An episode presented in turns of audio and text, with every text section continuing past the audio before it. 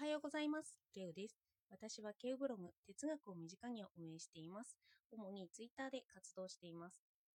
責任の生成、昨日読み終えて最後にするって言ったんですけど、今日もちょっとその内容で扱っていきたいなということがあったので扱っていきます。予測誤差についてです。よかったらお付き合いください。今朝の私のツイートを読みます。意識はトラウマである。無意識はトラウマから意識になる。つまり、こうだと思っていた予測が違うと意識に上がってくる。だから、私が意識して考えているとき、トラウマだらけになる。というツイートです。のこの意識はトラウマというのは、人の予測誤差のことです。なぜこの予測誤差を取り上げるのかというと、人によって予測誤差というのは異なるからです。のこの予測誤差の例を出していきますね。予測誤差とは人が当たり前に行動するときに、それが意識に上らないということを表します。例えば、並んでと言われたときに並ぶ。そうしたときに違和感を覚えたとすると、予測誤差が生まれて、それが意識に生まれるんですよ。そうすると、並ばないかもしれない。ダンスをしてください。そう言われてダンスをすることに違和感を覚えると、そこに予測誤差が生じますよね。予測誤差から先生にどうしてそのダンスをしなければいけないのかと抗議をします。そしてその結果、踊らないかもしれませんよね。まあ、指示に従おうとしたときに違和感を生じる。質問したくなるとか、そんな感じですね。無意識的な感情の享受についてもあります。何かに集中して、ミラーニューロンのように、相手が笑ったから笑ったという時には人は意識が上らないかもしれないんですよね。でも、相手が笑った。あ、笑な笑わなければいけないと意識する。そこから笑顔を作るという行動を起こす。そうすると、意識に上っているので、この予測誤差が外れたからという行動なんですよね。こうした予測誤差から意識が生じます。一見同じような行動を無意識に起こしているのかと思いきや、それが無意識にできないから実は意識的に行っているというのが予測誤差を落とした行動なんですよ。一般的にこれらの例は予測誤差から意識に上がらない人が多いかもしれませんよね。指示にはそのまま従ったりとか。並んでとか自然に笑うとか。そういうのは予測誤差を起こさずに自然に無意識的にやるかもしれない。でも例えばみんなに起こったりすると上司からこれをやっといてと言われる。これって何？これは何を指しているのかを考え出す。上司のやっていたことを推測したりして、ようやく上司の言っていた意味を理解する。指示が曖昧な場合は、みんなに予測誤差は広がっていきますよね。そうした時の違和感が予測誤差で、予測誤差に敏感な人はいつも何かしらが意識に上りやすいということです。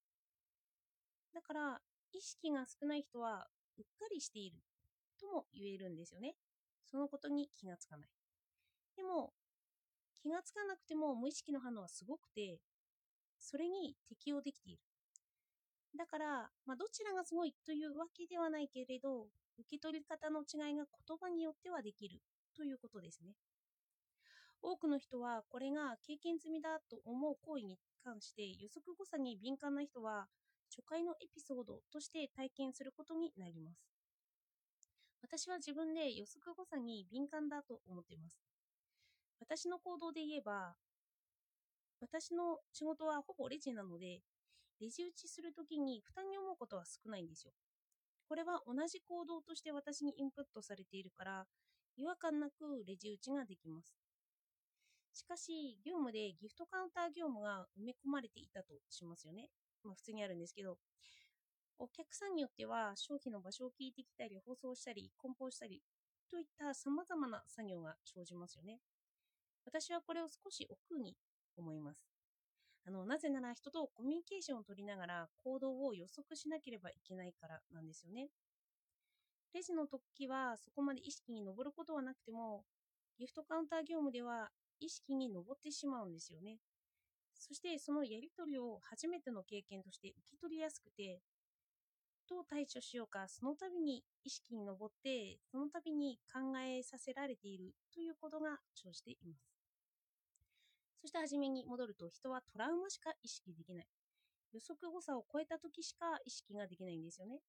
なので予測誤差という範囲からたくさんの意識をしてしまう。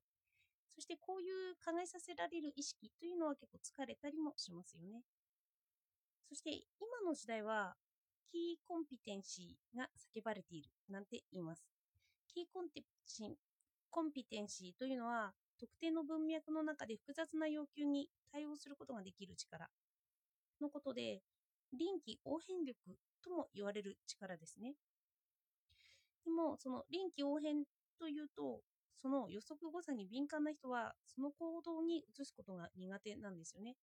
そのいろんなことは考えるけど、その正確な正しい行動というのがわからないからなんですよ。なぜなら、臨機応変とはいえ、いえその臨機応変という一定の法則がそこに存在してますよね。おそらくすぐに行動に移せるとか、そういうのが埋め込まれている。で、そのすぐに行動に移せる場合は、考えたり意識したりしない。だから、トラウマを意識しませんよね。合っている行動ができるということで、トラウマにならない。間違っているのではないかと恐る恐る取り掛かることはしません。そこまで意識にとらわれることがなくて、行動に移すことが求められているんですよね。そしてかえって予測誤差に敏感な人は、行動に移すまでがとても長くかかってしまって、臨機応変な行動を即座に取ることができません。臨機応変力は多様性だと受け取られていがちなんですけど、その中に対応の模範やこう動いてほしいという像があるとすれば、その多様性は限定された多様性になってくるんですよ。そしてそのキーコンテピシコンコンピテンシー、あの、臨機応変はパターナリズムの否定から生じているそうです。あのパターナリズムとは文字通りパターンに沿った行動をすること。そのパターンの否定なのだから多様性だろうと思われるかもしれないんですけど、そこで行われてほしい行動に関しては多様性がなくなっていくんですよね。今ほど多様性に対する寛容さがなくなっている時代はないというふうに責任の生成の本で言っていました。だから多様性が叫ばれているのだと。時代をハイデガーによるミツバチ実験の蜂のように捉えていました。その実験というのは、あるミツバチの腹部を欠損させます。ミツバチはそのことが確認できてないんですよね。確認をせずに蜜が目の前にあるから、ずっとその蜜を飲んでいるんです。飲んではその欠損部分から蜜が溢れてしまっている状態。そして現代はその繊細さに気がつけない。どれだけ飲んだか分からずにずっと飲み続けているのだということ。予測誤差に鈍感な場合はその誤差に気がつけない。で、そのようなミツバチが21世紀の現代人のようだと本では語られていました。一般的には多様性を認めるとか、でも、ただし暴れる人以外はとか、まあ、ワイドショー問題とかですよね。ある一定の基準があって、それにはみ出す人には厳しいということ。例えば、まあ、マスクをしない人に対して厳しい目を向けたりとか、旅行者に厳しい目を向けたり、良いと決められたことにとことん上順であることですよね。かっこつきの良いなんですけど。多様性という言葉だけを理解して、その内部に踏み込んでいかないとき、それは多様性が一律になってしまうということなんですよね。私は自分で予測誤差に敏感だと思ってるんですけど、その弊害は何でも新しいこととして受け取りやすいということ。で、その弊害でもあるんですけど、またいいことでもあって、それはかえって私はよく新しい挑戦をすると言われます。でもそれは予測誤差に敏感だから、一般的に言われている新しいことと、新しくないことの見分けがつかないんですよね。普段から新しいことばかりをするようなことが多いから、その分け隔てができない。普段からやってみることと、その予測誤差を確認してるから、だから新しいことに手を出さざるを得ないのかもしれないななんて、そんなことを考えていました。では、今日もお聴きいただいてありがとうございました。